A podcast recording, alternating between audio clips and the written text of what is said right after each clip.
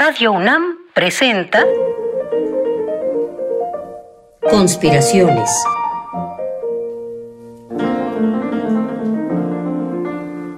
Bitácora de un admirador de Balzac. Por Otto Cázares.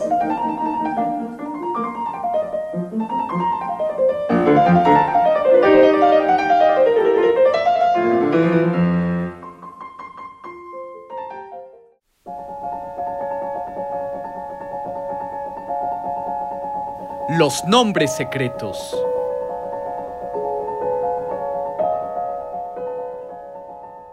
El yo no es más que una palabra.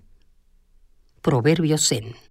Stendhal, novelista francés, autor de Rojo y Negro, La Cartuja de Parma y otras obras, su nombre de pila era Henry Bailey. Tomó el nombre de la ciudad alemana de Stendhal como nombre de pluma. Novalis, poeta del romanticismo alemán, que estaba completamente persuadido de que a través de las potencias de la imaginación se podía transfigurar cualquier fenómeno del mundo. A esta acción transfiguradora, Novalis la llamó romantizar. Novalis significa el que crea un nuevo país. Cuando nació el poeta Novalis, le dieron el nombre de Friedrich von Hardenberg. E.T.A. Hoffman, autor de cuentos y novelas fantásticas y escabrosas, pero también compositor y pianista de mucha solvencia, lo mismo que caricaturista de mano habilidosa. Dedicó uno de sus tres nombres abreviados en ETA a uno de sus dioses. ETA, Ernest Theodor Amadeus.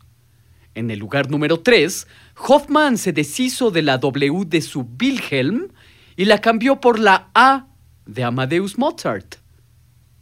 Una modificación tan sutil como la de Hoffman también la hizo el hoy poco leído escritor Johann Paulus Richter, que solo afrancesó sus nombres y firmó sus novelas Titán y Siebenkas como Jean-Paul.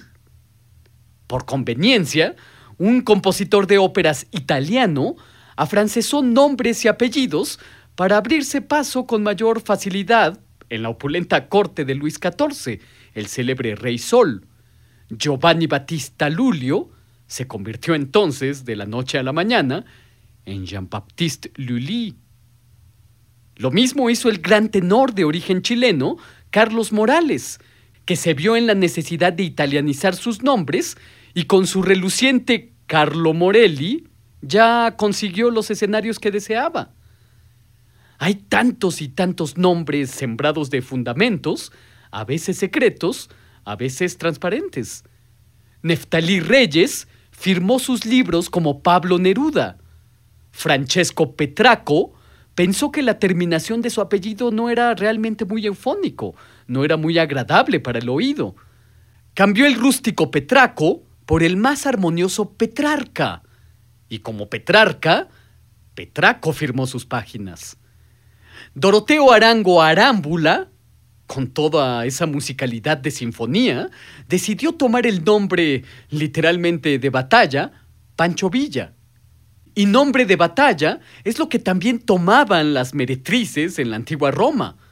Mesalina, que fue la infiel esposa del emperador Claudio, en cuanto veía que su esposo dormía, escapaba de la alcoba, se escabullía del palatino e iba en busca de un burdel al que entraba con el nombre de Lisisca, que significa lobesna. Pero también hay nombres que unen en uno solo a dos o más individuos. Así, por ejemplo, Bioy Casares y Borges firmaron como Honorio Bustos Domecq las páginas que escribieron juntos. U ocultos bajo el nombre Monsú Desiderio, por lo menos tres pintores del barroco pintaron escenas de templos destruyéndose o tétricas ruinas desoladas. O al revés, un solo autor se multiplica en muchos nombres. Fernando Pessoa publicó como Ricardo Reis, Alberto Caero, Bernardo Suárez, Álvaro de Campos, Barón de Teibe, y así hasta sumar más de 50 nombres distintos.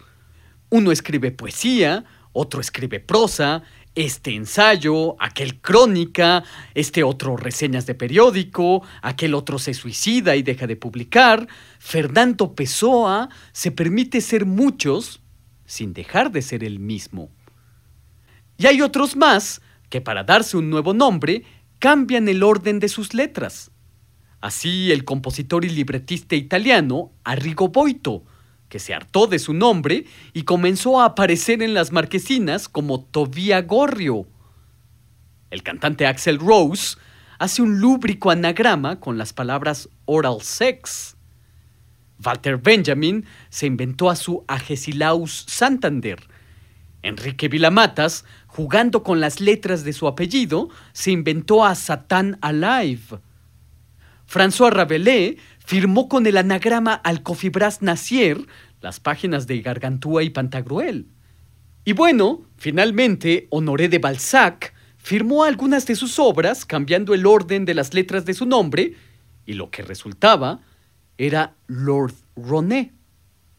En fin, jugando con el nombre propio, con un solo intercambio de letras, afrancesándolo, italianizándolo, latinizándolo y todas las demás variables de que les he hablado, un autor busca vulnerar la estructura interna del yo para permitir que emerjan otros yo en su obra. Permitir, a través de la utilización de un nombre secreto, la posibilidad de ser otro sin dejar de ser uno mismo. Estudiar la mismidad a través de una otredad ficticia. ¿Para qué? Para adquirir una nueva sabiduría como don del nuevo nombre. Como en este antiguo cuento del budismo zen, al que les pido que presten oídos. Buenos días, maestro. ¿Sí? ¿Qué quieres, discípulo? ¿Qué consejos me daréis? Sé consciente, sé vigilante, a partir de ahora no te dejes engañar por nadie. Seguiré vuestros sabios consejos, maestro. Y el monje Zen saludó con respeto a su reflejo en el agua.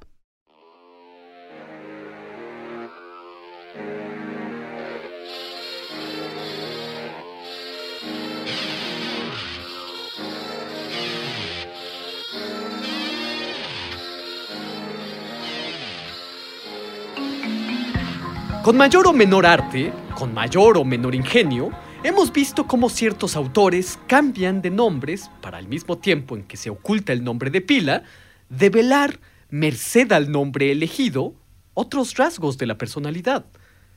El significado etimológico de la palabra seudónimo es falso nombre. Pero creo que esta falsedad nominal es más bien un vehículo, un medio para investigar en los meandros del propio yo y adueñarse cabalmente de él. E.T.A. Hoffman nunca fue más hoffmaniano que cuando adoptó el musical Amadeus como el tercero de sus nombres. Más que un falso nombre, el seudónimo es un nombre secreto preñado de simbolismo. Algo se oculta detrás de la elección sentidos esotéricos, cabalísticos, autobiográficos, o se oculta un juego. En todo caso, el nombre elegido, al igual que una máscara, al mismo tiempo que oculta, muestra. Posibilita la transformación. El reverendo Charles Dodgson se transformaba en Lewis Carroll para contarle ingeniosas historias a su niña amiga Alicia Lydell. Y desde luego que en esta investigación del propio yo, a través del nombre secreto, hay descubrimientos. El texto de título Agesilaus Santander, que el filósofo Walter Benjamin escribió en agosto de 1933, es un texto que puede resultar hermético, difícil en grado sumo. En este texto, Benjamin nos habla de su nombre secreto, Agesilaus Santander, pero lo hace en clave mística, autobiográfica y lúdica todo al mismo tiempo. A pesar de la dificultad del texto, he aquí un fragmento del mismo. Cuando nací, cruzó por la mente de mis padres la idea de que tal vez llegaría a ser escritor. Sería bueno entonces que nadie notara que yo era judío. De modo que mis padres añadieron a mi nombre dos nombres más, excepcionales, en los que no podía notarse al judío. Hace 40 años, unos padres no podían dar prueba de tener más visión. Aquello que mis padres tenían como una remota posibilidad acabó por cumplirse. Solo que sus precauciones, que hubieran querido conjurar al destino, fueron dejadas atrás por aquel al que concernían. En vez de hacer su nombre público con los escritos que compuso, el escritor procedió como los judíos hacen con el nombre complementario de sus hijos, nombre que permanece secreto. Este nombre secreto solo lo comunican los padres cuando los niños se hacen hombres. Pero como hacerse hombre es posible que suceda más de una vez en la vida, y quizás le suceda solo al hombre piadoso, es posible que para el que no lo es, el nombre se revele repentinamente con una nueva llegada a la edad varonil. Así a mí. Este nuevo nombre no significa un enriquecimiento. Cuando se lo pronuncia, pierde la capacidad de ser semejante al hombre que lo porta. Mi nuevo nombre salió a la luz, armado con todas sus armas, en la habitación en la que yo vivía en Berlín. Y en la pared dejó fijada su imagen. Ángel Nuevo. Fragmento del texto Agesilao Santander, escrito en Ibiza en agosto de 1933. Walter Benjamin. Bueno, bueno, ya los imagino con una cara de estupor y confusión. Vamos por partes. Entre los judíos había la costumbre de dar a los varones dos nombres. Uno para uso diario y otro que permanecía oculto. El nombre secreto solo lo conocían los padres. Era un enigma incluso para aquel que lo portaba. Este nombre secreto solo le era revelado al muchachito en el rito del bar mitzvah, con la llegada de la pubertad y en el momento en que se lee en público la Torah por primera vez. El jovencito podía decidir o no tomar como nombre civil el nombre que hasta entonces había permanecido secreto. Una razón de peso para tomar el nombre secreto era haber experimentado rigores dolorosos en la existencia, desamores, muertes, enfermedades o traiciones. La posibilidad de tomar como nombre de uso cotidiano el nombre que había permanecido oculto ofrecía una nueva oportunidad, la coyuntura que abre las puertas a una nueva forma de ser. En su texto dice Walter Benjamin que su nuevo nombre quedó fijado en la pared como una imagen. Su nombre es Ángel Nuevo. Ángel Nuevo, como la acuarela de Paul Klee que efectivamente colgaba en la pared de su habitación de Berlín. Pero fíjense, el texto lo firma un tal Agesilau Santander. Entonces, ¿en qué quedamos? ¿Ángel Nuevo o Agesilau Santander? Del mismo modo en que el compositor Arrigo Boito cambió el orden de las letras de su nombre para aparecer como Tobia Gorri o como François Rabelais, que publicó como Alcofibras Nacier, el nombre Agesilaus Santander también es un anagrama, intercambio de las letras de las siguientes palabras: Derangelus Satanás. La novedad del nombre de Walter Benjamin reside en su carácter satánico. Satanás se convierte en el mensajero del nuevo nombre. Pero el Satanás de los judíos es distinto del Satanás de los cristianos. Este Satanás es un revelador oportuno.